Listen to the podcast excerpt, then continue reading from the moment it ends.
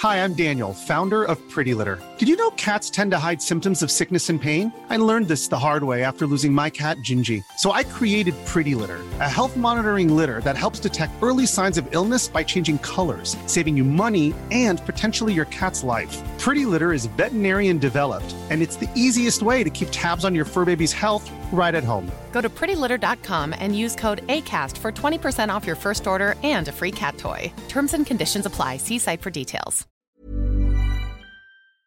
Quelles sont les news euh, du cloud et du DevOps en ce mois de juillet 2022 euh, Europe 2022, euh, on va revenir sur GitHub Copilot, une alternative libre à PagerDuty, à PagerDuty, excusez-moi, ou un retour sur le questionnaire de Stack Overflow. C'est ce qu'on va voir dans cet épisode de podcast.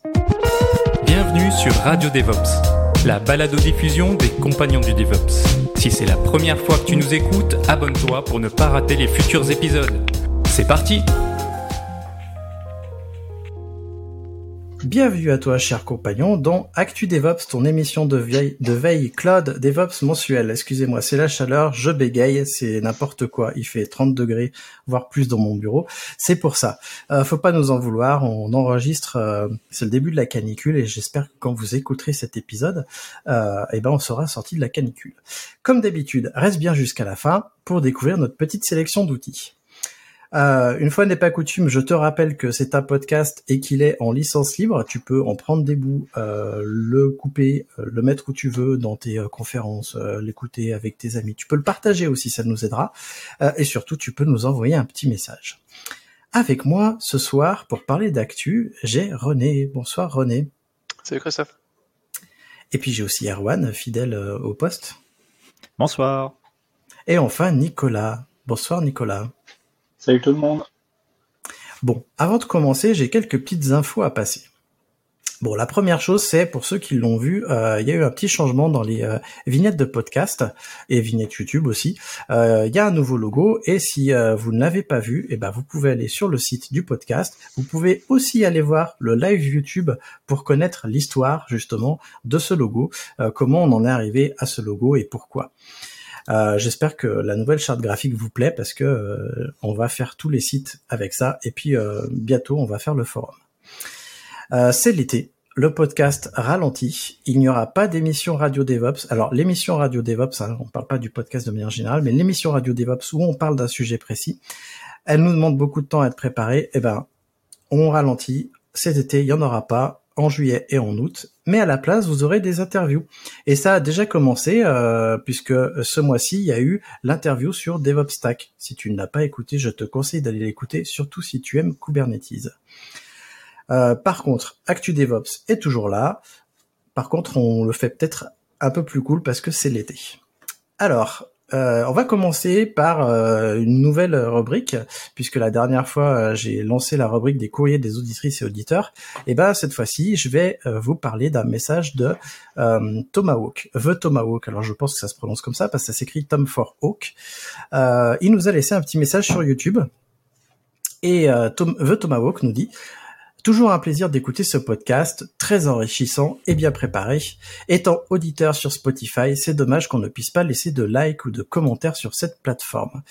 J'ai répondu sur YouTube, mais du coup, je vais le dire pour vous, euh, pour ceux qui ne sont pas sur YouTube, ce que j'ai répondu à Tomahawk. Je lui ai dit, bah déjà, merci pour son commentaire. Euh, moi, à titre perso, je suis pas utilisateur de Spotify parce que je préfère Podcast Addict. Et je suis sur Android et c'est le lecteur qui qui me plaît le mieux. Je sais pas euh, mes co-animateurs ce qu'ils aiment, mais en tout cas, c'est le lecteur que j'aime que j'aime beaucoup. Mais du coup, euh, c'est vrai que si beaucoup de personnes nous suivent sur Spotify et qui ne peuvent pas laisser de message, c'est bien dommage. Euh, moi, en tout cas, je savais pas que Spotify ne, permet pas, ne permettait pas de laisser de commentaires. Donc, si Spotify nous écoute, peut-être que les gens voudraient laisser des commentaires sur les podcasts. Surtout que je sais que Spotify est en train d'essayer de prendre la main sur les podcasts vu qu'ils ont racheté encore il n'y a pas si longtemps. Donc voilà. Bon, bref, euh, The Tomahawk a trouvé le chemin de YouTube, donc il peut, euh, il peut commenter sur YouTube. Et toi, si tu nous écoutes, si t'es sur Spotify, tu peux commenter sur YouTube. Tu peux aussi commenter sur un sujet euh, du forum de discussion des compagnons du DevOps. Euh, pour t'inscrire, c'est le premier lien en description. Bon, ceci fait, on va passer aux actus Comment? Je dirais même que le forum est à privilégier. Ça permettra à tout le monde d'interagir, y compris ceux qui sont pas sur YouTube euh, et même ceux qui n'ont pas écouté le podcast. Exactement, surtout que ça bouge beaucoup sur le forum à chaque fois, beaucoup plus que sur les, les autres plateformes en tout cas. Je sais qu'il y a plusieurs endroits où on nous écoute. C'est vrai que le forum, c'est l'endroit où on essaye de tout regrouper. Euh, donc on est déjà plus de 1000 et j'espère qu'on va dépasser les 2000 l'an prochain. Et euh, Erwan va nous parler, enfin va revenir sur euh, GitHub Copilot en fait. Je te laisse la parole Erwan. Euh, merci. Euh, donc on va revenir un peu sur euh, GitHub Copilot qui fête c'est un an puisque il y a il y a tout juste il y a, y a tout juste un an dans l'épisode de juillet 2021 on, on, parlait de sa sortie. Et donc là GitHub Copilot revient un peu sur le devant de la scène pour plusieurs plusieurs raisons et on va évoquer ça ensemble. Déjà petit rappel des faits pour ceux qui ne savent pas trop ce qui est ce qui est GitHub Copilot. Bah, euh, en gros, c'est un outil qui va vous faire des suggestions de code euh, par rapport à votre contexte, votre convention, votre langage, etc. Cet outil s'intègre dans, votre IDE, donc euh, typiquement visuel, enfin VS Code, pardon. Et euh, en fait, vous, en tant que dev, quand vous avez ce petit plugin qui est, qui est intégré, bah, à chaque fois que vous commencez un bout de code, bah, il va vous faire des suggestions, euh, etc. Où vous préparez vos classes. Euh, si vous faites euh, du Ansible, vous préparez euh, les bons noms des, des, des, options de vos modules ou des choses comme ça. Et vous, vous avez juste à dire si oui ou non vous vous, euh, vous, vous voulez appliquer ces suggestions ou pas pour les intégrer dans votre projet. La promesse étant de GitHub Copilot, bah, concentrez-vous sur votre euh, problématique euh, métier, algorithmique ou autre, et Copilot se charge de, de, tout le côté un peu, un peu pénible. L'année dernière, en fait, le, le troll qu'on avait derrière, c'était bah, est-ce que, est-ce que maintenant il va pas y avoir des, des gens pour coder à notre place de façon générale? Donc pour ça, je, on fera référence donc euh, à la discussion de l'année dernière. Là, on va parler de d'autres choses. Euh, petit rappel pour que juste pour rappeler pour euh, comment ça fonctionne en gros copilote, bah, votre IDEO il passe votre temps à faire des, des calls à un back-end qui est, qui est, chez GitHub et ce back-end en fait il est plugué sur sur une espèce de, méga base de données de l'open source ou en tout cas de, de, de code source qui sont publics euh, qui est édité par OpenAI et qui s'appelle Codex et donc c'est à partir de cette méga base de données que vous avez vos suggestions. Donc maintenant qu'on a resitué le sujet, pourquoi on en parle aujourd'hui? Bah, Pour deux choses. Déjà parce que ça fait un an que c'est sorti et que du coup, euh, il y a eu pas mal de gens qui l'ont utilisé, testé, etc. Et du coup, euh, certaines questions qu'on se posait au moment où c'était sorti, bah, on a un peu de recul et on peut faire un feedback dessus. Et euh, le deuxième point qui est probablement le plus le plus touchy, le plus intéressant, c'est que la solution qui a été gratuite pendant un an, maintenant, elle est, elle est devenue payante. Alors il y a un petit côté euh, le dealer qui vous a qui vous a donné des doses pendant un an et à vous dire ah, c'est c'est chouette les suggestions, hein, t'aimes bien, bah maintenant euh, maintenant il va vous faire payer la suggestion. Euh, et euh, les, les, tarifs ont été publiés et tout. Hein. donc c'est en gros 10 euros par 10 dollars pardon par mois et par utilisateur. Il y a tout un tas de systèmes de tarifs dégressifs si vous prenez à l'année et tout. Il y a une période d'essai qui est possible. Il y a des offres spéciales pour les entreprises et des offres spéciales pour étudiants. Maintenant qu'on a dit tout ça, pourquoi, euh, pourquoi le fait que ça devienne payant au-delà, au-delà qu'on peut dire, euh, bon bah oui, euh, c'était gratuit au début, ils ont, enfin je, je sais pas trop d'ailleurs s'ils ont caché qu'un jour ça serait payant ou pas, mais bon bref. Le, le, le truc, j'ai vu un nom de la part de Nicolas. Le, le, le truc qui, est, qui, qui, qui revient plus sur le devant de la scène maintenant que c'est payant, bah, c'est toutes les questions qu'on se posait déjà il y a un an autour du côté éthique, juridique, euh, du fair usage, etc. Euh, de la solution. Parce que avant, quand c'était pas payant, bah finalement, euh, il n'y avait pas de il y, avait pas de contrepartie pour GitHub, donc il y avait un côté, bon, on fait un service pour Monsieur tout le monde, disponible pour tous, profitez-en. Maintenant que ça devient payant, bah, les questions et les flous deviennent plus plus sérieux. En gros, un des flous qui revient le, le, le plus souvent, c'est autour des, des licences. Est-ce que les suggestions que, que vous avez, que vous allez intégrer du coup dans votre dans votre code, bah est-ce que euh, c'est c'est des vous allez pas vous retrouver à intégrer quelque chose qui est pas euh, sous licence MIT ou GPL ou ou en tout cas qui, qui est qui est pas sous le joug d'un d'un copyleft et donc vous allez pas vous retrouver à intégrer euh, du code qui que vous n'avez pas le droit d'intégrer en gros. Et, et ça c'est déjà que c'était un vrai sujet il y a un an. Maintenant qu'en plus euh, vous payez quelqu'un, donc il y a un peu le côté, bah moi je paye, je me décharge. Hein, c'est ils sont censés me proposer les bons trucs, euh, voilà.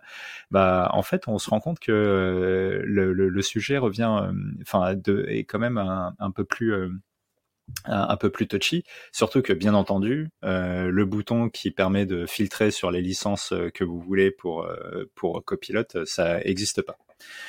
Et, euh, et, alors à partir de là, il y a plein de trucs un peu cocasses qui sont qui ont été montrés. Par exemple, il y a le créateur de Flask qui a montré que bah, le, le, code de Flask était proposé très facilement dans les suggestions de de, de, de copilote et pourtant dans, dans, avec la licence qui est associée, bah, on n'a pas le droit de le réutiliser comme ça. Euh, bien entendu, euh, GitHub euh, n'a jamais vraiment publié de liste des repos qui sont utilisés pour euh, entraîner et alimenter le, le, modèle. Donc il y a encore une fois il y a un flou là-dessus c'est pas euh, encore une fois, hein, c'est toujours ce sujet de c'est pas parce que c'est public et ouvert euh, qu'on a droit d'en faire ce qu'on ce qu'on veut. Euh, et surtout, euh, le, le, truc c'est que GitHub joue vachement la carte du fair use. Alors je sais pas si vous en avez déjà entendu parler, mais c'est le côté bah en fait, j'ai le droit de proposer ce type de service parce que j'apporte une valeur ajoutée euh, au contenu en gros. Je, je, schématise vachement, mais euh, c'est un peu ça l'idée. Et euh, il y, a, eu un, précédent avec Google quand Google avait scanné, euh, je sais pas combien de milliards de livres et avait offert un espèce de moteur de recherche par-dessus ces livres. Euh, il y a des gens qui avaient qui avaient commencé à se plaindre et tout, mais en fait, le Google a gagné euh, euh, le, les procès autour de ça parce que en gros, ils offrent une plus-value parce que c'est impossible de rechercher dans des livres autrement. donc voilà, voilà l'idée. Et, et, donc forcément, quand GitHub se, se pose, enfin prend une posture de, bah nous on fait tout ça dans le cadre du fair use, forcément ça fait grincer des dents, pas mal de dents, surtout les défenseurs de, de, de l'open source. Et D'autant plus que le, le fair use, bah, il est en contrepartie euh, d'un abonnement euh, que vous allez payer euh, tous les mois. Quoi. Et donc, du coup, qui est pas ouvert à tout le monde, etc. Donc, au final, sur, toutes ces idées, on a l'impression que le flou est vraiment hyper global parce que bah, les gens qui vont payer le service pour être plus productifs, bah, ils peuvent être amenés à entre guillemets à violer des droits. Il y a des gens qui veulent peut-être pas que le, le, leur code alimente ce type de machine et, euh, et forcément le bouton je ne veux pas être indexé n'existe pas. Euh, clairement c'est pas évident. Le côté euh, cristallisation, euh, enfin le, côté commercialisation, pardon, ça cristallise vachement toutes les questions autour de, de, de l'usage que fait GitHub de, du, du, code open source.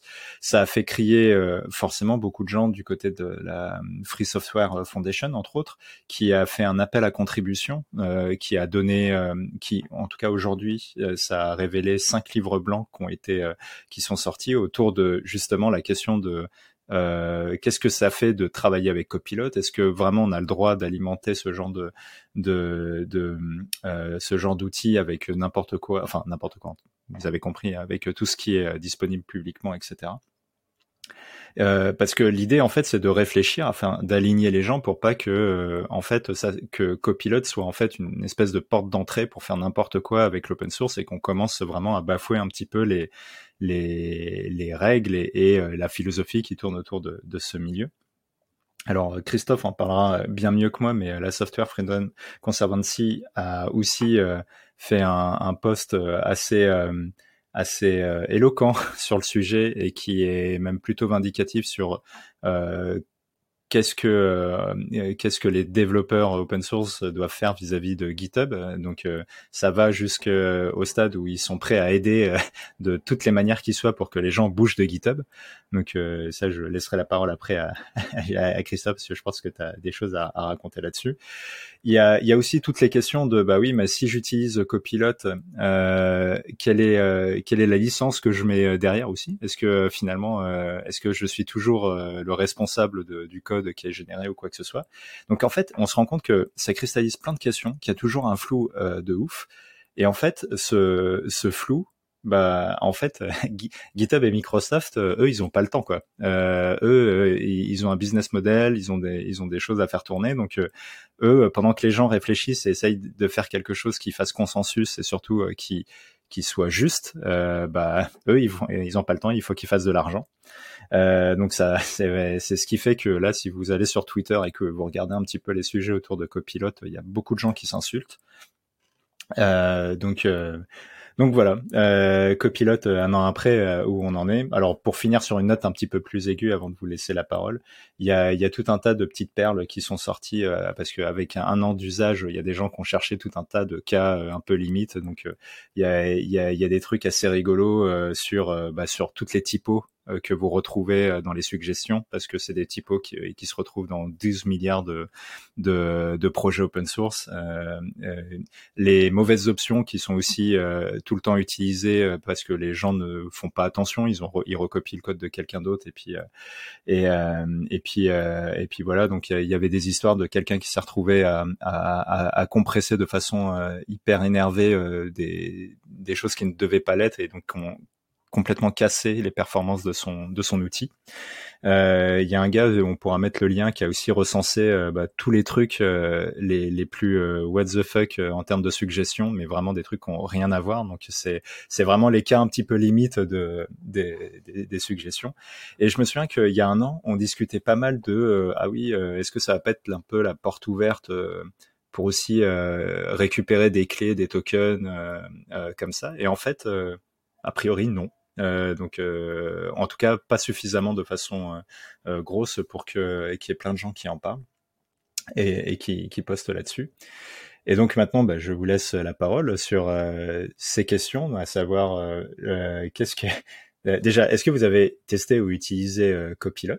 Et si oui, qu'est-ce que vous en avez pensé? Est-ce que ça vous aide? Et surtout, quel est votre point de vue justement sur l'approche de GitHub et de Microsoft euh, en mode euh, on n'a pas le temps, nous on a un business à faire tourner vis-à-vis de toutes les questions qu'il y a autour de ces licences? Euh, vous avez 4 heures. René, je te laisse la parole. C'est pas sympa de commencer par moi. non, j'ai pas, malheureusement, j'ai pas utilisé, j'ai pas testé. Par contre, j'en ai entendu plutôt du, enfin, j'ai vu des démos de Tiffany Souter, par exemple, au Snowcamp ou voilà, donc c'est vrai que c'est assez impressionnant. Parfois, euh, les suggestions, euh, juste en rédigeant le commentaire, arrivent à faire le, code pour des choses assez basiques, mais, mais c'est vrai que c'est assez impressionnant. Je pense que c'est effectivement, euh, enfin, de ce qui ressort, c'est que, ça aide quand même, ça, aide quand même les développeurs. Après, ben, je sais pas trop quoi dire de. Enfin, oui, clairement, il y a un souci par rapport aux licences. Euh, on n'est pas censé piller euh, euh, ben, le code, même s'il est sous licence open source, etc. Il y a quand même des, choses à respecter. Et j'ai l'impression que, ben, effectivement, il profite un petit peu du flou là pour pour, pour foncer et, et, faire des choses pas très pas très pas très cool. moi, je serais assez prudent parce que comment tout ça va évoluer ça va être, ça va être compliqué, je pense, de, de, trouver euh, où, où ce, code a été utilisé, mais voilà. Enfin, par, voilà, moi, ça, c'est quelque chose qui, voilà, j'aimerais que ce soit effectivement plus clair sur le sujet bah, avant de l'utiliser. Euh, après, juste, euh, je crois quand, même qu'ils se sont jamais cachés que ça allait devenir payant. Voilà, c'est ce que je peux en dire euh, là, chaud comme ça. Peut-être que euh, je vais laisser la, main à Nicolas. Il, il a l'air d'avoir pas mal de choses à dire. Ouais. Alors moi de mon côté, je l'ai jamais utilisé, je l'ai même jamais vu en démo. Euh, par contre, euh, au moment où on enregistre ça, euh, j'ai écouté le dernier podcast des cascodeurs et justement ils en parlent assez longuement, donc je vous invite à aller écouter. mais globalement, ce qui en ressort, c'est il y a pas mal de choses qui sont cristallisées autour de GitHub qui appartient maintenant à Microsoft. Microsoft n'a pas toujours fait du bien au logiciel, et en particulier au logiciel libre. Après, euh, si on voit les choses autrement, je me dis que de toute façon, les gens vont aller faire du copier-coller euh, de code, que ça soit sur GitHub ou euh, sur Stack Overflow ou ailleurs, sans trop regarder la licence. Donc là, finalement, ça fait à peu près la même chose. Si j'ai compris globalement, il aide quand même à faire des copier-coller de snippets de code. Donc, Christophe a l'air super chaud pour répondre là-dessus, donc je te laisserai répondre après. Euh, après, sur le, le côté euh, open source, je pense que GitHub a quand même démontré qu'ils avaient fait énormément pour euh, pour le logiciel libre, pour l'open source et ainsi de suite, parce que c'est quand même une excellente plateforme collaborative. Euh, je, je, je, te donne de l'eau à ton moulin, Christophe. Euh, et euh, globalement, effectivement, sur le pricing, euh, bon bah ils se sont jamais cachés euh, du fait que ça serait payant un jour. Par contre, pour ceux qui font de l'open source, bah, comme vous allez copier-coller du code de toute façon, je crois que la licence est gratuite pour les projets open source. Et il me semble que c'est la FSF qui commence à râler et je crois que maintenant les projets Apache ne peuvent plus être intégrés dans la fondation Apache s'ils sont hébergés sur GitHub. Euh, donc le, ceux qui sont déjà sur GitHub, euh, on les incite à migrer, mais euh, les tout nouveaux qui viennent de se créer ne pourront pas être directement hébergés par la fondation Apache. Voilà à peu près ce que j'ai à dire, mais je, je pense que Christophe en a beaucoup plus que moi. Ouais, en effet, il y a tellement de choses à dire que je sais pas par quel bout le prendre. Je vais commencer par réagir à ce que tu as dit, que utiliser copilote. Alors, j'ai jamais utilisé Copilot. Euh, puisque j'avais pas le temps de m'y pencher dessus, donc euh, voilà. Euh, tu disais utiliser Copilot, c'est un peu comme aller euh, sur le dépôt et reprendre le code sans regarder la licence, etc. Alors moi, je suis pas. Alors au début, j'allais dire je suis pas vraiment d'accord avec toi, mais en fait, je vais dire je suis totalement pas d'accord avec toi parce que Copilot, il te génère du code dont tu ne sais pas d'où il vient et tu ne peux pas de toute façon vérifier la licence. Si tu vas sur un dépôt de code et que tu prends le code sans aller regarder la licence, c'est intentionnel de ta part. Tu n'y vas pas. Parce que la licence, elle est disponible. Tu vois ce que je veux dire? Donc, c'est pas du tout pareil.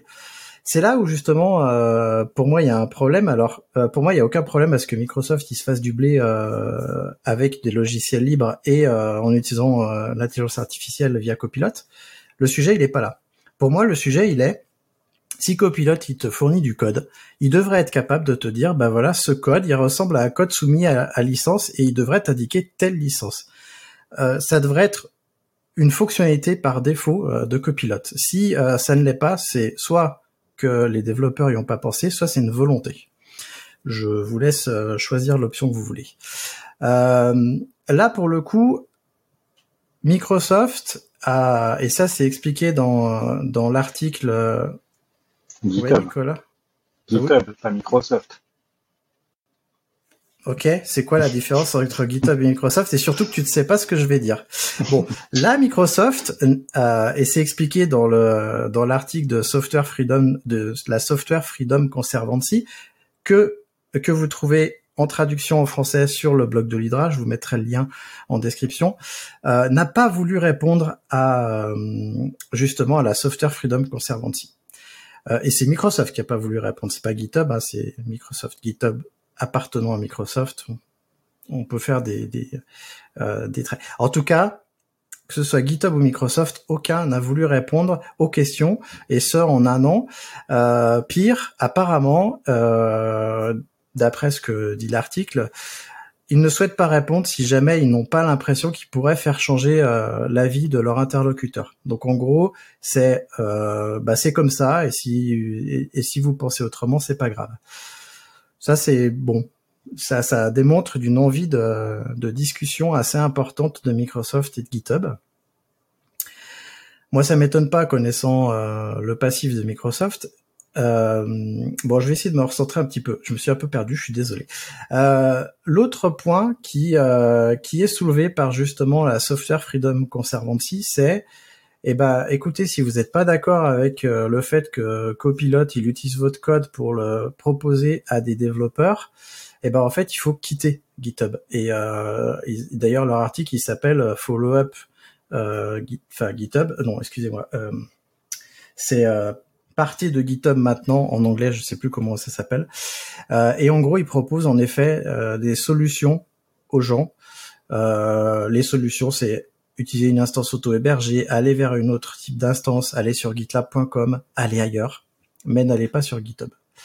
Moi, il y a un autre truc que je me pose comme question en tant qu'utilisateur euh, de Copilot, si j'avais à le faire, c'est OK, maintenant que j'ai le code qui a été généré par Copilot, euh, si je le sélectionne et que je l'utilise, est-ce que Copilot il va renvoyer ce code-là à Microsoft pour alimenter à nouveau sa base de données? C'est des questions que je me pose parce que quand on sait qu'il y a de la télémétrie dans VS Code, alors tu dis non Nicolas, mais euh, moi j'ai installé VS Codium pour euh, certaines raisons et j'ai pas VS Code. Je ne sais pas parce que en fait, ce qu'on ne sait pas et c'est là où je vais terminer, je pense. Ce qu'on ne connaît pas, c'est le code de Copilot. Le code lui-même n'est pas libre. On ne peut pas aller regarder comment il fait. Alors je sais, c'est l'intelligence artificielle, c'est de l'apprentissage, etc. Néanmoins, il y a un code à ce, logiciel-là. Ce, logiciel, il n'est pas libre, on peut pas l'observer, on peut pas le, enfin, on peut, on peut pas voir comment il a été conçu. Donc, c'est une sorte de grosse boîte noire qui nous génère du code. On ne sait pas d'où ça vient. On ne sait pas si ça vient. Euh, enfin, en tout cas, on peut pas s'assurer du fait que ça ne vient que de logiciels euh, libres. Et on pourrait se poser la question est-ce qu'il y a des logiciels, euh, est-ce qu'il y a des dépôts privés euh, qui sont scannés? Toutes ces questions-là, on n'a pas de réponse. Et a priori, Microsoft et GitHub ne répondent pas à ces questions-là. Nicolas, tu veux réagir? Oui, bah en fait, désolé, c'est sur les bras m'en tombent. Euh, non, c'est pas ça. non, en fait, je pense qu'à un moment donné, ils vont aussi se mettre à scanner tous les repositories Git qu'ils vont trouver ailleurs. Euh, les GAFAM savent très bien aller euh, pomper les données euh, sans prévenir qu'ils le font. Donc je pense qu'à un moment donné, ils vont aller scanner tous les repositories open source, même ceux qui sont pas sur GitHub, et ça sera intégré dans leur euh, truc de machine learning et puis tu auras euh, rien à faire et puis voilà. Et, après, bah, effectivement, je suis un petit peu comme toi. Euh, toi, tu utilises VS Codium, moi j'utilise Vim et tous les outils où vas-y upload ton code et on va te dire s'il est bien. je suis ultra conservateur là-dessus et je, je suis parano. Je vais pas uploader mon code sur une plateforme que je connais pas c'est euh, faire tourner des trucs en local, ok, mais euh, aller envoyer des données sur des serveurs que je maîtrise pas, euh, c'est est-ce qu'ils vont aller récupérer tous mes secrets et ainsi de suite. moi, je suis pas super chaud pour utiliser des services comme ça. C'est aussi pour ça que je l'ai même pas, je l'ai même pas essayé. Bref, il y a plein de questions. Ouais. Non, je voulais juste rajouter une précision par rapport à, un point que tu citais, c'est que, en tout cas officiellement, ils communiquent vachement sur le fait de dire que euh, les, données qui alimentent la, le fameux codex là, euh, c'est que des données qui sont publiques. Euh, il n'y a pas de, de, de trucs privés. Et, ça, comme ils ont communiqué, enfin, dès que tu lis un truc sur euh, Copilot, euh, c'est quand même mis en avant. Je, enfin voilà, c'est juste pour rectifier ce passage-là. Alors attention, hein, j'ai pas dit qu'il le faisait, j'ai dit que c'était impossible à vérifier étant donné que le code on n'y a pas accès. Nuance. En, plus, euh, du coup, s'ils scannent les dépôts publics, tous les dépôts publics sont pas forcément euh, soumis à licence. Il y a des dépôts qui sont soumis à, qui sont publics, mais qui sont soumis à copyright, qui sont pas libres. Comment ils font dans ce cas-là? On sait ou pas? Sur quelle partie du copyright? Comment? Vas-y, Euh, non, mais je voulais dire justement, ça fait partie des, des flous euh, en question, quoi. Euh, et, euh, et clairement, euh, je, il y a tout ce qui était imaginé avec les fameux boutons pour dire je ne veux pas être indexé en gros et le bouton pour dire je veux que Copilot me propose que des choses sous licence MIT. Bah, ça, ça n'existe pas et clairement, ça, ça a pas l'air d'être le projet parce que forcément, euh, si tu permets aux gens de dire non, bah, ça va moins alimenter euh, leur euh, leur machine. Donc forcément, ça va le rendre moins performant quelque part. Donc, je pense qu'ils n'ont pas trop intérêt à faire ça. Et enfin voilà. Moi, ce que je voulais dire, c'est euh, finalement le, sur quelle partie est ton copyright? Est-ce que c'est sur une ligne de code? Est-ce que c'est sur une fonction? Est-ce que c'est sur un logiciel complet?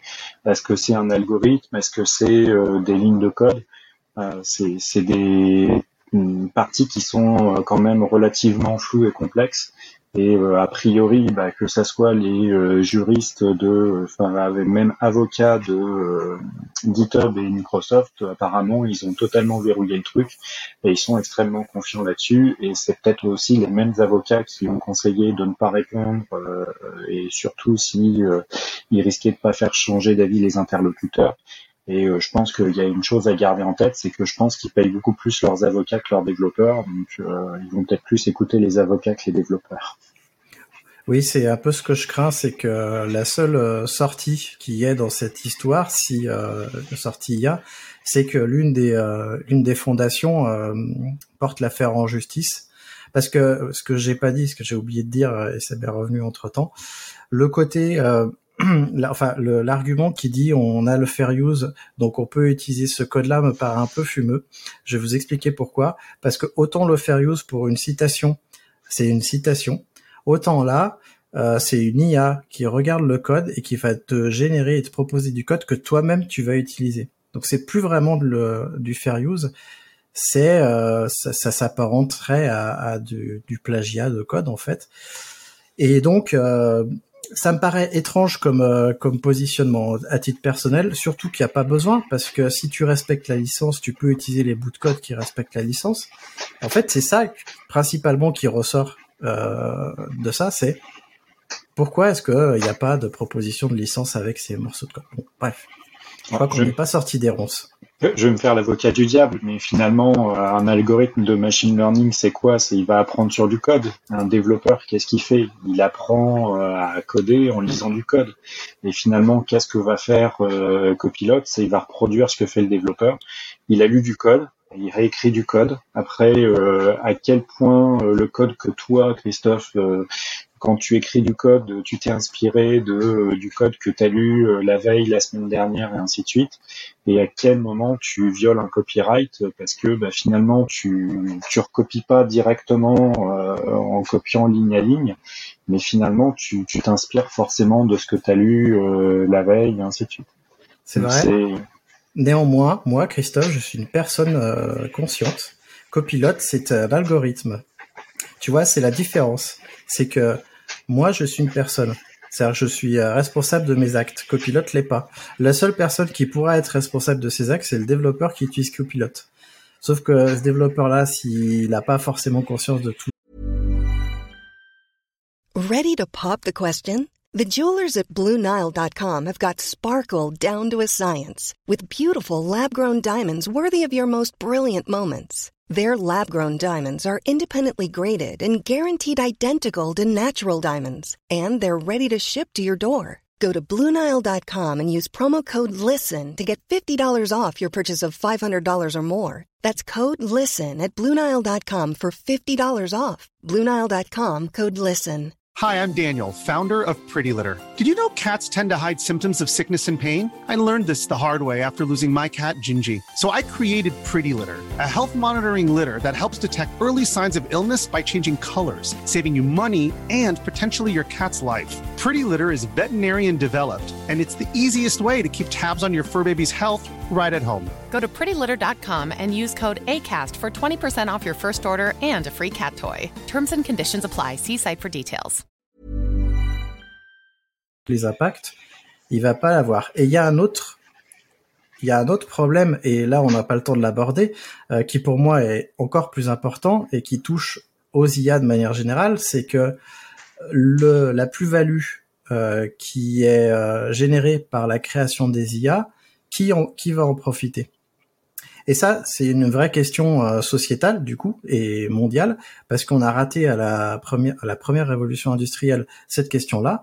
Là, ce serait bien qu'on la rate pas une deuxième fois.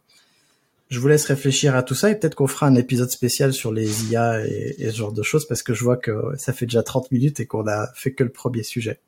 Bah, Nicolas, écoute, tu vas nous parler de la Chiconf, je crois. Ouais, alors là, ça parle beaucoup moins de machine learning et euh, beaucoup moins de sujets euh, trollesques, mais euh, en fait, euh, HashiCorp, donc la société qui édite pas mal d'outils DevOps comme Vagrant, Nomad, Consul et ainsi de suite, ils font globalement deux grosses conférences par an. Donc il y en a une, je crois que c'est à San Francisco, mais ils en font aussi une en Europe. Donc je crois que c'est aux Pays-Bas, quelque chose comme ça. Euh, et euh, à chaque fois qu'il euh, y a cette conférence en Europe, ils en profitent pour annoncer pas mal de nouveautés. Et cette année, il y a quelques trucs un petit peu, même très intéressants. notamment, donc il y a Waypoint. Donc Waypoint, c'est un outil qui permet de fluidifier un petit peu la, la mise en prod d'une application.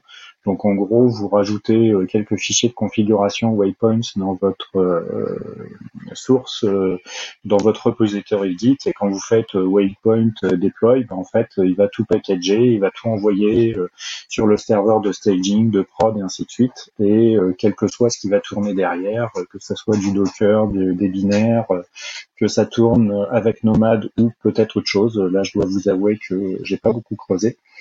Et en fait, Waypoints, il va arriver dans les produits qui sont disponibles dans le, on va appeler ça la suite HCP. Donc euh, c'est HashiCorp Cloud Platform. Et en fait, c'est euh, tous les produits HashiCorp sont managés au sein de, de cette offre-là. Donc il y a déjà Vault, donc qui permet de stocker vos secrets, Terraform, je pense que j'ai pas besoin de vous expliquer. Consul qui euh, permet de faire du, service discovery et de plus en plus euh, de l'interconnexion de microservices. Euh, Packer et euh, Boundary. Boundary, ça vous permet de vous connecter de manière sécurisée à des composants de votre infrastructure. par exemple, une base de données pour donner accès à un développeur. Et en gros, ça va loguer tout ce que le développeur va faire. Euh, dans les autres nouveautés, il y a euh, dans Terraform Cloud le, une fonctionnalité qui est le, le drift detection. Désolé pour l'anglais. Euh, et en fait, le drift, c'est quoi? C'est le décalage que vous allez avoir entre ce que vous allez déclarer dans vos plans Terraform et ce que vous allez avoir dans votre plateforme. Donc euh, globalement, euh, vous dites je veux créer une VM de telle taille euh, avec tant de disques et ainsi de suite. Et si un des utilisateurs pas très consciencieux, pas très DevOps friendly va aller modifier des caractéristiques de votre VM, bah, quand Terraform va passer par derrière, il va dire oh il y a des trucs qui vont pas. Bah tiens, comme ça a bougé, ce que je vais faire, c'est que je vais détruire ta VM et puis je vais la recréer. Donc Drift vous permet de détecter ça. Euh, alors moi, ce qui m'attriste un petit peu, c'est que c'est disponible que dans la partie HCP. Euh, Donc euh, du coup, ça veut dire qu'il faut payer le le fait de pouvoir avoir The plan Terraform dans le cloud. Et comme dit précédemment, j'aime pas trop envoyer mon code un petit peu dans la nature comme ça. une autre nouveauté et, là très intéressante, c'est ils ont fait un nouveau site pour les développeurs et euh, vous pouvez retrouver tous les cursus de formation sur tous les outils. Alors euh, c'est en c'est encore en bêta, donc euh, vous n'allez pas tout y retrouver, mais j'ai jeté un œil à ce que vous pouvez avoir sur Volt et du coup vous pouvez vous former entièrement à Volt avec tous les tutoriels et ainsi de suite, et ça vous aide à préparer toutes les certifications. Dans les autres nouveautés, il y a aussi l'arrivée de Consul API Gateway. Euh, donc euh, c'est a priori fortement lié à Kubernetes, donc euh, j'ai pas énormément creusé, mais a priori ce que ça vous permet de faire, c'est de déclarer tout ce que vous voulez rendre accessible de l'extérieur de votre cluster, et en gros il va vous rendre en haute disponibilité tous ces microservices, donc il va gérer automatiquement les load balancers à mettre en frontal, et il va se débrouiller pour que tout fonctionne avec tout ce qu'il y a derrière. Et la dernière nouveauté euh, intéressante, c'est la sortie de Vault 1.11. Donc euh, il y a pas mal d'améliorations et de l'ajout de nouvelles fonctionnalités. Et euh, pour faire plaisir à Christophe, il y a un Secret Engine pour Kubernetes. Voilà, je ne sais pas si vous avez suivi toutes ces actualités et si vous utilisez les outils HashiCorp et si vous êtes aussi fébrile que moi quand vous lisez tout ça. Erwan? Ouais, alors euh, j'avais pas suivi euh, tous les trucs que tu viens de, de présenter là. Euh, je, je, viens de regarder le le euh, le, le, coup du drift euh, dans, des plans Terraform par rapport à, à l'état l'état de ta de, de, de, ta plateforme. Et je viens de regarder, ça a l'air hyper cool, mais par contre effectivement c'est un peu dommage que que que ce soit uniquement avec leur leur approche de Terraform Cloud mais mais c'est plutôt cool. Mais après, euh, je pense que à, mon avis euh, ici euh, et puis même de façon générale, les HashiCorp, les outils qui qu'ils éditent, je pense qu'on est tous relativement fans. Alors même si moi je trouve que Boundary c'est sacrément compliqué à utiliser, mais le, le globalement c'est c'est moi je suis hyper impressionné de voir le la, la fréquence de, de release, la qualité des, des releases et, et surtout euh, à chaque fois les upgrades, alors sauf euh, sauf de rares cas, mais globalement ça se passe quand même plutôt bien. Bref, c'est c'est une boîte. Euh, c'est moi c'est une boîte qui m'impressionne vachement et je suis enfin je, je, suis turbo chaud pour pour voir un petit peu un, un, petit peu ce qui est ce qui est sorti donc donc non c'est c'est vraiment cool euh, toi Christophe? Moi, je suis un grand fan de ce que fait euh, HashiCorp, tout le monde le sait, je pense. Euh, ça me dérange absolument pas qu'HashiCorp veuille gagner de l'argent. De toute façon, euh, vu les outils qu'ils font, euh, c'est bien. Et c'est même salvateur parce que euh, ça pourrait éviter qu'ils deviennent un deuxième Docker. Mais je pense que ils sont plutôt bien partis. Et, et en plus, ils ont une bonne, je trouve, un bon équilibre libre cloud, enfin plan payant. pour information, euh, le Terraform Cloud, enfin le HI, ouais c'est ça le Terraform Cloud, euh, c'est gratuit pour les petites équipes. Euh, moi je sais que je l'ai utilisé et c'est pas mal parce que ça permet de stocker tes states Terraform. T'as pas besoin d'envoyer ton code, hein, ça, ça, analyse tes states. En effet, bon par contre, moi je n'utilise pas le Terraform Cloud pour exécuter mon Terraform. Je je laisse GitLab CI le faire. Je ne m'en sers que de stockage parce que euh, à l'époque où j'avais fait ça, euh, on pouvait pas stocker les euh, workspace Terraform dans GitLab parce qu'on peut stocker des states dans GitLab, mais à l'époque on pouvait pas. Je sais pas si maintenant ça l'est. Euh, je vous avoue que je suis assez curieux d'aller voir ce nouveau site pour développeurs. Alors c'est vrai que je suis moins euh, ce que fait Terraform parce que je fais moins de tech maintenant euh, en tant qu'entrepreneur. Euh, il faut que je gère aussi la boîte, donc ça me laisse moins de temps pour faire de la tech. Et je vous avoue que quand je fais de la tech maintenant, c'est plutôt du GitLab et du GitLab CI que du Terraform et autres. Même si dans l'équipe, c'est moi qui fais le Terraform. Mais tout ça a l'air super intéressant. Je, me rappelle de l'annonce justement de Waypoint il y a deux ans euh, et je me disais à l'époque, il faut que j'essaye. J'ai jamais essayé, donc il faudrait vraiment que j'essaye, mais euh, je sais pas où je vais trouver le temps d'essayer. Euh, donc sinon, bah, écoute, c'est assez intéressant tout ça. Merci du coup d'avoir suivi pour nous. Et René, alors qu'est-ce que t'en penses? Bon bah, je pense que vous avez tout dit. C'est vrai que l'aspect drift, ça a l'air sympa. Ce qu'on peut espérer, c'est que ça va basculer peut-être à un moment dans la partie open source aussi. Je pense que c'est je pense qu'ils souvent ils font ça. Je pense qu'ils lancent quelque chose qui reste en, plan payant, puis après ça, quand c'est rentabilisé, je pense que ça rentre dans la partie open source. Donc on peut espérer que ça, ça vienne à un moment. Voilà, sinon ben oui, c'est sympa d'avoir fait un peu le tour des nouveautés et de nous les présenter. Merci Nicolas. Eh ben, avec plaisir et euh, surtout euh, encore plus intéressant et euh, j'ai oublié de le dire, c'est toutes les vidéos sont disponibles en ligne donc si vous n'avez pas pu aller sur place comme moi parce que j'ai raté la seule fois où je pouvais y aller mais ça c'est merci le Covid et en fait les toutes les vidéos sont en ligne et elles sont vraiment de d'extrêmement bonne qualité. Il y a des intervenants d'Achicorp, il y a des clients d'Achicorp. Euh, je sais pas s'il y a de, spécifiquement des présentations open source enterprise, mais en tout cas, c'est toujours super intéressant. Ouais, justement, je vais en profiter parce que je me rappelle avoir suivi la, la Chiconf 2020, euh, qui non seulement les vidéos sont disponibles en replay, mais surtout l'événement. Alors, je sais pas si c'était le cas encore cette année, mais je pense que oui. Il est en live, il est diffusé, euh, ce qui fait qu'on peut s'inscrire, on peut le suivre en live. Et en effet, comme tu le dis, les euh, les vidéos sont de super qualité. On a vraiment l'impression de suivre euh, des événements euh, type cinéma. Hein. Vraiment, euh, on sent qu'ils mettent les moyens sur la communication et aux bons endroits, je trouve. je veux dire, c'est pas de la pub un peu léchée, non. C'est vraiment, on sent qu'il y a les moyens et que justement, ils font attention à leur communication.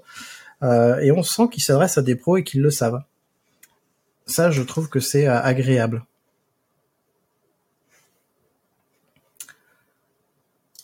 Eh bien, nous allons pouvoir passer euh, au point suivant et René, euh, qui est notre fournisseur d'outils euh, officiel, nous a trouvé justement pour une news bah, de quelque chose que je ne connaissais pas.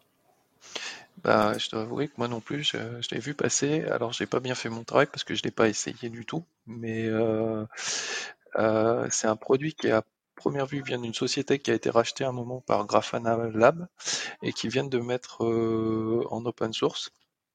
Alors, ils viennent de mettre, je crois que le premier commit est de juin ou quelque chose comme ça. Euh, et ça s'appelle OnCall. Et alors, je connais pas très bien l'outil Pager d'outils non plus, mais ça a l'air d'être plus ou moins une alternative à, à cet outil-là, parce qu'il y a sur le site, il y, a, il y a, on va dire, il y a des propositions pour migrer de PagerDuty vers OnCall. Euh, ce que ça a l'air de faire euh, globalement, ça a l'air de collecter un peu les alertes d'un peu tous les systèmes euh, de pouvoir bâtir des plannings de, ben de, d'astreinte, donc ça fait un petit peu écho aux épisodes qu'on a fait avant, euh, de gérer un petit peu les escalades et de ben, notifier euh, via SMS à première vue une très bonne intégration avec Slack aussi, Telegram ou bah, carrément des, appels téléphoniques. Donc je pense que c'est un outil qui, qui, mérite qu'on y jette un œil parce que ça a l'air pas mal et puis bah, c'est propre, ça a été réalisé sous, euh, comme beaucoup de choses chez Grafana Labs, euh, sous, euh, sous Afero GPL. Voilà, donc j'ai vu passer cette news et je voulais, je voulais en parler. Je ne sais pas si vous connaissiez et voilà, si ça a l'air de vous chauffer ou pas. Je vais, du coup, je vais commencer. Euh, merci René. Euh, J'avais pas vu passer la news, donc du coup, je suis super euh, surpris, euh, agréablement. je vois les captures d'écran, ça a l'air complètement intégré à Grafana, donc, mais ça m'étonne pas justement parce que tous leurs outils sont hyper intégrés. Et je vois en effet, tu peux définir des seuils à partir de combien de temps tu fais telle alerte, tu, tu alertes qui, etc. Ça a l'air vraiment super bien. Euh, juste, euh, t'as vendu la mèche parce que le, podcast sur les astreintes, il est pas sorti au moment où toi tu écoutes ce podcast. Et eh ben sache que a en effet euh, dans les dans le stock un podcast sur les astreintes euh, que tu auras probablement à la rentrée à écouter. Euh, mais du coup, ce, cet outil-là a l'air vraiment bien. Je pense qu'on va l'intégrer dans notre stack euh, à terme. Parce que on est sur Grafana pour ceux qui qui le savent pas. Nicolas, je te passe la parole, tu as l'air de, de vouloir parler. Moi, je suis super chaud là. Euh, merci René parce que euh, effectivement, c'est un truc qui manquait un petit peu euh, dans la dans la stack Grafana, donc Prometheus, Alert Manager et compagnie. Et je dernièrement, j'avais vu un, un truc un petit peu bizarre, c'est Alert Manager. Il y avait de moins en moins la possibilité de de notifier sur des trucs. J'avais regardé comment notifier sur Discord et c'était non, mais maintenant c'est un truc à côté qui va s'en occuper. Donc vous mettez votre euh, petit truc, euh, un petit démon euh, qui fait la passerelle Alert Manager Discord. Et du coup, je comprends mieux certaines choses. Et euh, j'ai une petite pensée pour euh, Sébastien. Euh, si tu nous écoutes, bah, c'est voilà, c'est tu vas pouvoir enfin migrer sur la stack Prometheus puisque tu as tout ce qui te manquait par rapport à Zabbix, où j'ai longtemps discuté avec lui. c'est un ancien collègue, un copain, et on parlait de Zabbix Prometheus. Il me disait non mais comment tu peux utiliser Prometheus? T'as t'as pas de notion d'escalade, tu peux pas facilement faire de maintenance, de qu'est-ce qu'il y a d'autre euh, d'envoyer de SMS etc et, euh, et là c'est on commence à atteindre un niveau de maturité pour euh, tous ces outils vraiment intéressants et c'est vrai que PagerDuty c'est c'est aussi la référence dans le dans le monde de la de la supervision et de l'alerting parce que ils ont un service qui est vraiment bien foutu et il n'y a pas vraiment d'équivalent open source qui existait. Donc là, c'est vraiment super cool. Je pense que je vais essayer de l'installer cette semaine. Et toi, Erwan? Alors euh, moi je, je, suis pas sur ce type de, stack actuellement donc euh, je, je je suis pas directement concerné mais je pense que ça sort euh, effectivement au bon moment parce que si on se rappelle bien il y a, il quelques temps il y a eu le fameux problème chez chez Atlassian avec son Ops Genie qui pour certaines boîtes a, été euh, disable pendant euh, pendant deux semaines. Et euh, et bon du coup voilà. Voilà une solution open source qui s'intègre avec du coup une stack qui est quand même relativement relativement populaire et, et, standard. Et, et, du coup enfin je pense que à mon avis le, le succès le, le, succès est droit devant ce, cet outil on call par contre, j'arrive pas à bien comprendre euh, à quel point on peut automatiser la, création de, de des, trucs, mais euh, bon. Ah si, il y a, bien le, truc API. Bon, euh, non, mais ça a l'air chouette.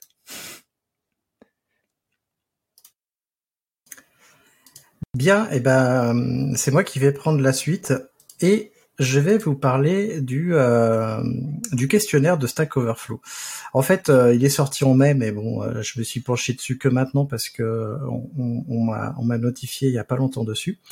Alors, qu'est-ce qu'on apprend d'intéressant dans ce dans ce dans, ce questionnaire, alors déjà c'est un questionnaire euh, qui a des milliers et des milliers de réponses, voire des dizaines de milliers de réponses. C'est Stack Overflow qui fait toutes les années ce questionnaire-là. Donc si vous ne connaissez pas, allez voir le lien en description, vous irez voir. Mais ce qui m'intéresse, c'est euh, sur le cloud et le DevOps, de manière globale, qu'est-ce qu'on y apprend? Alors déjà, euh, moi, il y a des choses qui m'intéressaient, c'est comment est-ce que les gens apprennent le code. Et a priori, d'après les répondants, ceux qui ont plus de 45 ans, a priori, utilisaient plus les livres et les plus jeunes évidemment euh, c'est plutôt en ligne et ceux qui ont moins de 18 ans comptent beaucoup sur les ressources en ligne.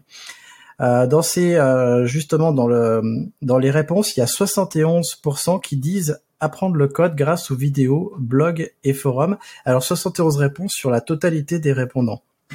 Erwan nous montre un, un livre, justement, moi aussi j'ai quelques livres, j'ai appris avant Internet avec les livres. Euh, parmi justement les ressources en ligne, euh, ce qui est intéressant de noter, c'est que 88% des répondants utilisent les documentations en ligne, donc c'est apprendre à la dure. 86%, euh, et ça c'est ce qui m'a vraiment surpris, utilisent Stack Overflow donc euh, pour apprendre. Euh, je ne sais pas comment c'est possible d'apprendre juste avec Stack Overflow, mais pourquoi pas. Euh, 75% les blogs et enfin 60%, enfin enfin et 60% les vidéos. Et après, je vais pas tout détailler, mais euh, on voit que la vidéo, elle arrive quand même après tous les médias écrits. Au niveau des métiers, euh, justement, pour bien comprendre qui sont les répondants, on a euh, 47% de développeurs full stack qui se disent full stack, 43% de développeurs back-end. Ensuite, on a et ça tombe euh, très bas à 26% les développeurs front-end. Euh, et puis plus loin, en sixième position, on a les premiers euh, les premiers ops puisqu'on a les spécialistes DevOps qui sont seulement 10%. Et puis les autres les autres métiers de l'ops sont juste après avec moins de 9%. ils arrivent après la huitième position. Donc on a quand même beaucoup de développeurs qui répondent à ce, à ce questionnaire-là, euh, principalement aux États-Unis puisque 19% des répondants sont aux États-Unis. Le deuxième pays, euh, je vous le donne en mille, c'est l'Inde avec 9%, donc ça chute vraiment. Et après, euh, on a des pays plutôt européens puisqu'on a l'Allemagne en troisième position. Et la France arrive quand même sixième, en sixième position avec 3% des répondants. C'est euh, une chose à noter. Ce que j'ai noté aussi, c'est que environ 40% euh, des personnes qui ont répondu à ce sondage ont entre 25 euh, et 35 ans, et ce sont à 92% des hommes. Euh, donc on retrouve la, la répartition plutôt globale du métier, on va dire. et ce qui est intéressant aussi à noter, c'est que 43% des personnes qui ont répondu travaillent en full remote, 42% en mode hybride, ça veut dire qu'ils travaillent et en remote et en présentiel, et seulement, et c'est là où je suis surpris, 14% en présentiel. Ça veut dire que le monde plutôt anglo-saxon, là, puisque l'Inde et les USA enfin l'Inde, ça, reste à prouver, mais plutôt sont plutôt en, remote. Donc c'est assez intéressant à noter parce que euh, j'ai l'impression qu'en Europe euh, c'est pas encore bien passé, en tout cas en France, même si on est de plus en plus remote, j'ai l'impression qu'on n'est pas vraiment euh, qu'on n'est pas vraiment là. Alors on va attaquer les technos parce que parce que c'est important de de voir les technos les plus populaires. Donc c'est euh, celles qui sont le plus utilisées en fait. C'est JavaScript en premier à 65%. Ce qui est étonnant parce qu'on se rappelle que c'est des des, euh, euh, développeurs back-end et full stack qui répondent en premier. Donc ça veut dire que même euh, dans les développeurs back-end, ils font du JavaScript. Donc peut-être qu'ils font du JavaScript en back-end. Euh, le Python est en quatrième position avec 48%. Avant, c'est entre les deux, c'est pas des, euh, langages de programmation, je les ai virés. Chose notable, Bash arrive en septième position avec 29%. Oui, j'aime Bash. Euh, faites du Bash, c'est bien. Euh, et ça va faire plaisir à René. Euh, on a une autre section qui est les langages de programmation les plus aimés. C'est pas tout à fait pareil avec les plus populaires, c'est les plus aimés, ceux qui aiment le plus les gens. Et c'est Rust qui sort en premier dans les plus aimés. Et largement en plus.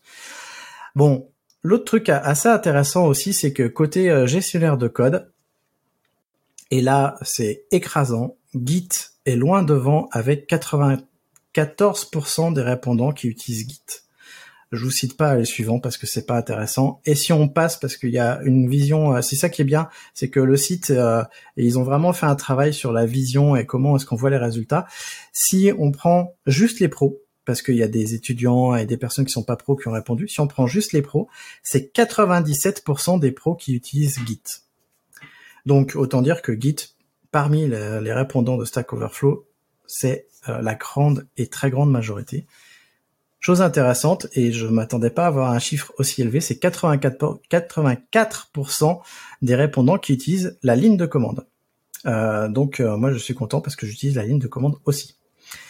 Euh, et un point qui est assez intéressant à noter sur les plateformes, et c'est pour ça qu'on me l'a envoyé ce, ce questionnaire-là, c'est que GitLab est principalement utilisé pour les projets perso. 87% des gens l'utilisent pour les projets perso, alors qu'ils sont que 56% à l'utiliser pour des projets pro. Donc, a priori, GitHub est plutôt utilisé pour les projets personnels. Et c'est l'inverse pour GitLab. Euh, il y a 29% des gens qui utilisent GitLab à titre professionnel contre 21%, ça tombe à 21% qui l'utilisent comme euh, bah, plateforme euh, personnelle. Ça, fait écho justement au meetup live qu'on avait fait avec les GitLab Heroes où on se posait la question, c'était quoi la différence entre les deux? Et pour nous, il y avait vraiment un côté social à GitHub qui n'était pas là à, à GitLab. On était assez d'accord que GitLab était plus un outil de productivité. Ça renforce euh, ça avec des données. Donc je pense que c'est intéressant. Et GitLab reste la deuxième plateforme. Après, on a Bitbucket. Au niveau de l'expérience de développeur, et ça, euh, je trouve dommage que ça aille pas plus loin. Euh, on a les développeurs qui disent qu'en fait, dans leur environnement professionnel, ils ont euh, pour la plupart de l'intégration continue, CICD, des méthodes DevOps, des tests automatisés, et ils trouvent ça dans leur organisation à plus, je crois, 80%. Euh, mais ça va pas plus loin que ça. C'est-à-dire que c'est vraiment un questionnaire de dev et euh, du coup, il en a pas trouvé trop d'informations sur le cloud, etc. Et ce serait vraiment intéressant que Stack Overflow pousse un petit peu là-dessus. Et du coup, euh, maintenant que je vous ai donné tous ces chiffres et que je vous ai noyé la tête de chiffres, qu'est-ce que vous en pensez? C'est quoi vos impressions? On va commencer par Nicolas. Moi, j'ai décroché euh, à partir du moment où tu as parlé de télétravail et je me suis dit, merde, ils vont encore se dire qu'on a le temps de répondre au sondage quand on est en télétravail. Euh, non, plus sérieusement, euh, chaque année, je me dis, tiens, il faudrait que j'y réponde l'année prochaine, euh, parce que finalement, plus on sera à répondre, plus ça sera précis. Euh, mais ouais, c'est toujours intéressant à suivre pour voir l'évolution de, de, tout ça, et, et c'est une très bonne nouvelle pour le télétravail. Qu'est-ce que t'en penses, René? Ben, moi, euh, ben, moi, je le suis parce que justement pour Rust, parce que ça fait plusieurs années que c'est le, effectivement le langage le plus euh, aimé. Euh, je sais plus si c'est la cinquième enfin, ça fait plusieurs années que c'est le cas. Et puis on voit une belle progression du langage. Euh, non, je pense qu'il est, il est toujours intéressant ce, ce sondage. On, voilà, euh, malheureusement toujours aussi peu de présence féminine dans notre métier. effectivement, intéressant l'aspect télétravail, de voir que c'est aussi général, enfin, je pense c'est beaucoup plus généralisé dans les pays anglo-saxons peut-être que chez nous. moi, je trouve que c'est plutôt une bonne chose, mais après, on peut discuter. oui, non, je pense que c'est un, bon, faut, faut, ça reste un sondage, faut, faut, faut prendre ça avec euh, pour ce que c'est, quoi. Mais, ça donne quand même des tendances qui sont, intéressantes. Voilà.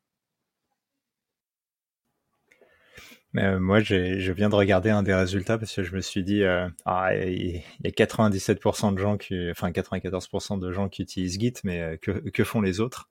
Et, donc quand, quand, vous regardez les résultats, le deuxième, est-ce que vous avez une idée de la deuxième réponse?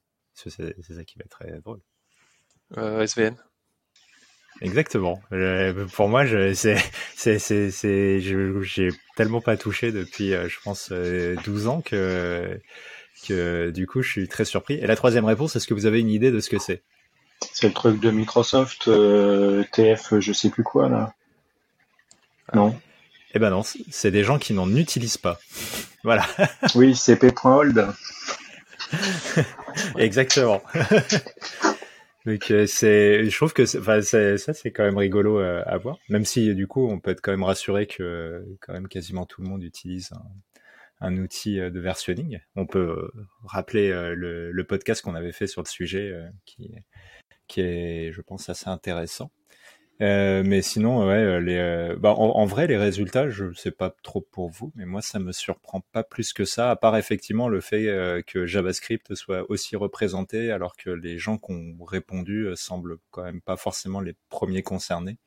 après, on peut se dire que les, les gens qui se disent full stack sont peut-être avant tout des des, des, des front-end, enfin je ne sais pas. Mais, euh, mais voilà. Et par contre, le truc est, euh, que, que, je serais curieux, euh, là où je serais curieux de d'avoir plus de détails, c'est sur l'expérience de dev, parce que le nombre de gens qui te disent qu'ils ont de la CI/CD, du code coverage, etc., mais qui, en fait, quand tu vas dedans, bah, Enfin, je pense qu'on a tous connu ça. Hein. Euh, il y a, y a, rien qui, enfin, c'est un peu branlant quoi. C'est des choses qui testent pas forcément bien euh, ce qu'il faut ou quoi que ce soit. Bah, je serais curieux d'avoir du détail sur la maturité de ça, mais c'est, je pense, c'est compliqué euh, à, bien creuser comme ça dans ce genre de, survey, mais euh, mais voilà quoi. Tu fais du CI/CD Oui, on a un proto. Pourquoi? Oui, voilà, tu vois, c'est exactement à ça que je, je pensais. Quoi. Je vais juste rebondir sur un truc, euh, pardon Christophe, mais ça, je pense que ça va faire une bonne transition pour toi aussi. C'est euh, le, le, truc que je trouve vraiment très intéressant, c'est le côté euh, GitHub pour le perso et GitLab pour le pro. Et moi, ça me fait toujours penser à la réversibilité de, de ta plateforme, parce que surtout avec GitLab, si tu commences à faire de la CI, moi j'aime pas trop, mais c'est des goûts et des couleurs. Euh, si tu fais du GitLab, euh, tu peux l'héberger toi-même, tu peux le faire héberger par quelqu'un d'autre, et du coup, ça sera interopérable dans tout ce que tu vas migrer. GitHub, si tu fais du GitHub Actions, c'est mort pour migrer ailleurs. Euh,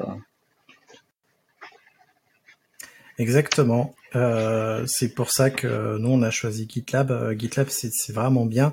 En plus, même quand tu fais, quand tu mets ton code sur une plateforme euh, qui est hébergé, comme la nôtre par exemple, euh, et eh ben tu peux quand même toi en tant que client fournir tes propres runners euh, pour euh, adresser par exemple du déploiement euh, derrière un, un VPN. Et, et, ça c'est vraiment super intéressant parce que du coup tu délègues pas la partie runner euh, à ton fournisseur de, de, SCM, enfin de plateforme de code, euh, tu peux toi-même gérer tes propres runners, ce qui peut être assez intéressant. Pour petite information, il y a plus de 70 000 réponses quand même. Euh, et ce qui, ce que, ce que j'avais pas vraiment regardé à ce moment-là, c'est que les personnes qui ont répondu sur l'expérience de développement, là, ça, ça chute puisqu'on a que 34 000 personnes, enfin 35 000 personnes qui ont répondu à cette partie-là. Euh, donc c'est pas peut-être pas représentatif de l'ensemble des gens qui ont répondu. Parce qu'à chaque question, si vous allez sur le sur le résultat. À chaque question, il vous dit combien il y a eu de réponses. Vous pouvez voir le pourcentage, mais vous pouvez voir aussi combien de personnes ont répondu. Euh, à, cette question-là, et notamment sur les 94% de personnes qui ont répondu Git, ça fait 67 000 personnes sur 71 000. Bon, donc je trouve ça assez intéressant. En effet, c'est vachement bien parce qu'on approche euh, grosso modo des 80 000 personnes. Quand on aura atteint 100 000 personnes sur le globe, ce sera vraiment intéressant. Et ce serait vraiment bien qu'on ait des questions sur la partie ops, euh, le code de l'ops, euh, typiquement, qui fait de la phrase code avec quoi, etc. Pour l'instant, ça manque encore. Je trouve que ce serait vraiment bien. Et oui, il faudrait que aussi je réponde à, aux questionnaires Stack Overflow. Bah du coup, euh, on va attaquer la dernière section euh, du podcast, les outils à découvrir. Et cette fois-ci, on en a peu parce que euh, bah, parce que c'est l'été et qu'on n'a pas bien fait notre travail. C'est René qui s'y colle. oui, alors c'est c'est un outil dont je voulais parler parce que il se trouve que justement en ces périodes de forte chaleur, j'ai eu un petit souci avec mon laptop perso qui gérait pas très bien l'aspect euh, les aspects euh, thermiques et le throttling donc euh, qui faisait réduire la fréquence du processeur. Et et j'ai vu qu'il y avait des mises à jour via le BIOS et ça faisait très longtemps que j'avais pas forcément fait cet exercice là et je voulais euh, parler de, du projet euh, firmware update en fait, euh, donc pour pour Linux en fait. Donc c'est un projet qui qui sert, qui essaye de centraliser un petit peu tous les firmware pour les pour les constructeurs et qui propose une, à la fois une plateforme et des outils pour mettre à jour les laptops euh, ou les serveurs, enfin différents matériels. Euh, et euh, bah, j'ai été particulièrement bluffé parce que j'ai trouvé ça vraiment très efficace, c'est très facile d'utilisation. Et autant j'avais des mauvais souvenirs de mise à jour de firmware, que c'était parfois compliqué, il fallait rebooter plus ou moins sur des sur des bouts de CD ou des choses comme ça, et que c'était vraiment une galère. Et là, vraiment, ce projet, c'est vraiment que du bonheur parce que je pense en deux commandes, c'est euh, voilà, ça permet de mettre à jour les tout un peu tous les firmware internes des machines, des disques, des SSD, etc. Et euh, ben voilà, je voulais un petit peu euh, saluer un peu euh, l'effort qui a été fait sur ce projet, puis aussi ben, des fois le faire connaître si les gens connaissent pas, euh, parce que ben, pour le coup ça, ça rend vraiment l'opération super simple et du et, et, par et par conséquent je pense que c'est intéressant de ben, mettre à jour son, son matériel et les firmware associés. Voilà, donc pour moi ça a été une très bonne expérience. Je ne sais pas si, vous connaissez, euh, enfin, j'imagine que oui, mais si vous l'avez utilisé récemment et ce que vous en avez pensé, je vous laisse un peu la main. Bah, moi, je connaissais pas, je viens de regarder. Euh, c'est effectivement, c'est euh, assez cool. ça a l'air plutôt bien foutu. Et, et, surtout, ça a l'air rassurant, ce qui est pas souvent le, cas de ce genre d'outils. Donc euh, non non j'ai là j'ai un truc euh, tout neuf qui a été euh, tout remis euh, propre. Donc je, je, je drop le sujet pour quelque temps. Mais mais effectivement je comprends que, que que, ça soit utile et et tout. Non c'est cool. Merci Bah nous, on a des, euh, des laptops un peu vieillissants dans l'équipe, puisqu'on grandit, on grandit, mais euh, on va pas changer les laptops qui marchent encore. Donc peut-être qu'on va essayer ça, en effet. Ça peut être vraiment bien. Euh, merci du coup, René, pour la, petite trouvaille. Ouais, je, pense aussi que ça, ça, les, serveurs sont concernés, hein, donc pour les gens qui ont du serveur, voilà. Après, ça dépend beaucoup des, je pense, des fabricants et ce qui. Donc en fait, le, le projet, je vais pas forcément dire, ça s'appelle Linux Vendor Firmware Service. Et euh, voilà, je pense que les, les, les fabricants, euh, donc à première vue, les plus gros fabricants l'utilisent. Euh, mais voilà, je pense que c'est intéressant aussi de, je sais pas, de l'utiliser parce que je pense que ça fait une espèce de cercle vertueux où bah, plus on utilise, plus les fabricants ont vouloir envie de, de, de mettre leur euh, tout ce genre de choses dans, ce projet-là et, du coup de faciliter le, support du matériel. Mais, mais, qui a encore des serveurs euh, aujourd'hui, euh, René tout n'est pas dans le cloud de façon virtualisée avec Ah, des je crois conteneurs. Je crois qu'il y a encore. ouais, je, je, c'était pour la blague. Pardon, pardon. Je... Nous, nous, on a encore des serveurs, même si on utilise beaucoup de cloud, on a, euh, on gère des serveurs pour des clients euh, parce qu'ils ont, be- ils ont besoin de dédier parce que on fait de l'infogérance pour certaines offres, par exemple. Ça arrive encore parce que il n'y a pas forcément besoin d'aller dans le cloud pour certaines offres. Ou alors, tu as besoin de euh, machines virtuelles dans d'autres data centers. Euh, je suis chez OVH et euh, ils ont que deux data centers en France. Donc, euh, pour euh, Roubaix, euh, je suis obligé d'installer des serveurs dédiés. Ça m'enchante pas plus que ça, mais euh, du coup, euh, merci René pour euh, la découverte parce que euh, je dois avouer que je suis pas super fan des disquettes euh, MS-DOS pour mettre à jour les firmware et surtout que c'est pas très automatisable non plus parce que moi je faisais pour la petite histoire, j'ai un serveur PXE chez moi qui me permet de booter tous ces trucs-là. Et, euh, et à chaque fois que tu veux mettre à jour un firmware, tu as le choix, c'est euh, soit tu es sous Windows, euh, soit c'est une disquette MS-DOS. Trop bien, j'adore. Donc euh, je vais très sérieusement regarder euh, ce petit outil-là et je vais l'essayer sur mon laptop Linux, euh, voir ce que ça peut donner. Merci, Il merci. y a, il y a même un, un front-end qui s'appelle GNOME Firmware qui permet d'avoir une interface graphique pour les laptops, donc c'est assez sympa. Et euh, après, malheureusement, je pense que c'est réservé à du matériel relativement récent parce que le projet est pas forcément très très vieux. Mais euh, voilà, pour, le matériel supporté, vraiment, c'est super cool. Mais espérons justement que les vendeurs de matos euh, participent à ça, parce qu'ils auraient tout intérêt. En effet, je vois dans les vendeurs de matos, il y a Dell, tout le monde prend nos PC chez Dell, il y a HP, Intel, etc. Il y a ThinkPad aussi. Donc il y a quand même des grands. Je sais pas si vont tous participer. Ce qui serait bien, c'est que euh, tous ceux qui font de l'open hardware, parce qu'on n'en parle pas assez, il faudra peut-être qu'on en parle, mais participent aussi. Ce serait pas mal. Mais sur, sur le site, c'est écrit aussi que pour les constructeurs, c'est gratos euh, de la, la mise à disposition du service. Donc euh, il y a et effectivement, comme dit René, ça peut être vachement un cercle vertueux. Si plus tu utilises le truc, plus il y a des gens qui vont vouloir être dessus pour être utilisés, etc. Ouais, puis ça standardise plus ou moins les méthodes, je pense, de pour mettre à jour. Bon, ap- après, si oui, je voulais juste dire quelque chose, c'est il faut absolument être en UEFI, je crois, pour, euh, pour bénéficier des mises à jour. Donc, les vieux matériels qui sont en BIOS, Legacy, euh, c'est mort. Bon, bah tant pis pour eux. Eh ben merci. Euh, je crois qu'on n'a pas d'autres outils malheureusement pour cette fois, donc il va falloir revenir le mois prochain pour avoir d'autres outils. Euh, tu l'auras compris, chers auditeurs et auditrices, euh, nous sommes tous les quatre issus du forum des compagnons du DevOps.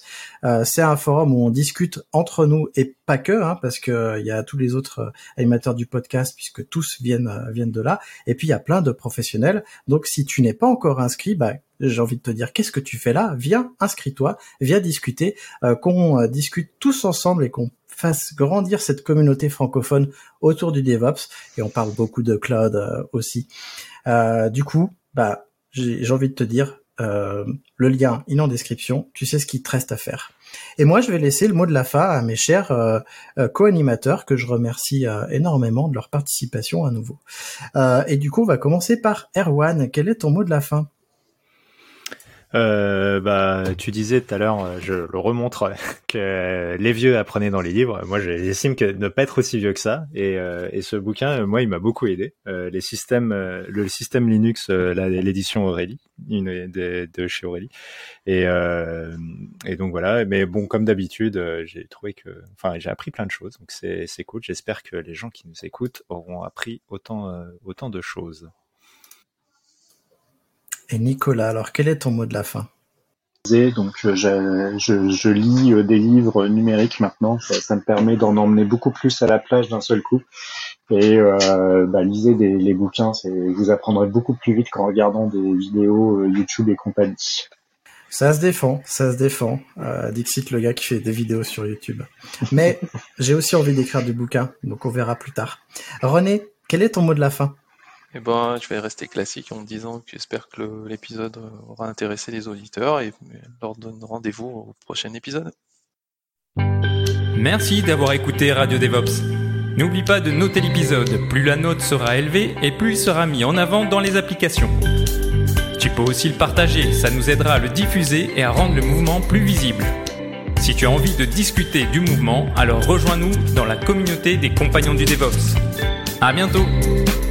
La balado diffusion des compagnons du DevOps est produite par l'Hydra.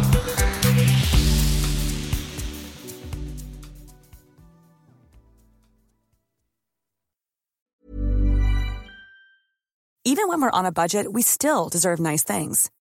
Quince is a place to scoop up stunning high-end goods for 50 to 80% less than similar brands. They have buttery soft cashmere sweaters starting at $50, luxurious Italian leather bags, and so much more. Plus, Quince only works with factories that use safe, ethical, and responsible manufacturing. Get the high-end goods you'll love without the high price tag with Quince. Go to quince.com/style for free shipping and 365-day returns.